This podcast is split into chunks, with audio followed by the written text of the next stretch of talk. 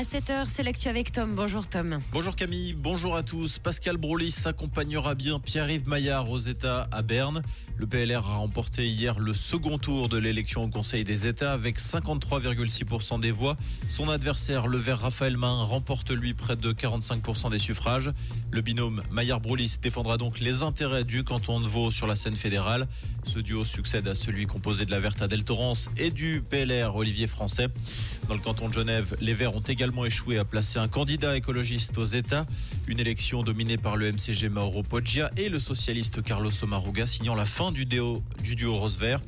La verte Lisa Mazzone échoue à 1000 voix d'un siège à Berne et termine troisième.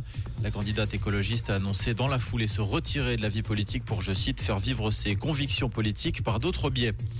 L'idée de relancer le nucléaire fait son chemin en Suisse. L'initiative Stop au Blackout a déjà recueilli 120 000 signatures alors que 100 000 sont nécessaires.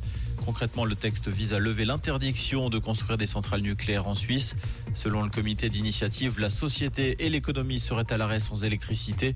La Suisse doit maintenir et veiller toute urgence un approvisionnement en électricité sûr, autonome et respectueux de l'environnement et du climat. Le club énergie suisse est en train de certifier les signatures récoltées. Les évacuations vers l'Égypte se poursuivent depuis la bande de Gaza. Hier, 500 étrangers et binationaux ainsi que des blessés palestiniens ont été évacués.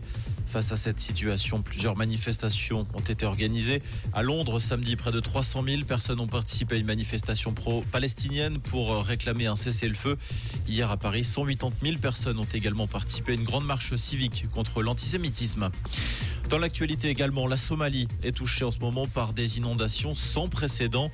Le pays connaît depuis le début novembre des pluies incessantes dues au phénomène météorologique El Niño qui a inondé habitations et terres agricoles. 31 personnes ont perdu la vie et plus de 500 000 ont dû quitter leur habitation. Les inondations qui ont également fait d'importants dégâts en Éthiopie et au Kenya. Succès majuscule pour Vevey face à Genève hier en Suisse Basket League. Les joueurs de la Riviera ont terrassé les Lions en prolongation 92 à 87. Il s'agit de la sixième victoire en sept matchs pour Vevey. Seul Fribourg Olympique reste invaincu en SBL cette année. Comprendre ce qui se passe en Suisse romande et dans le monde, c'est aussi sur Rouge. Rouge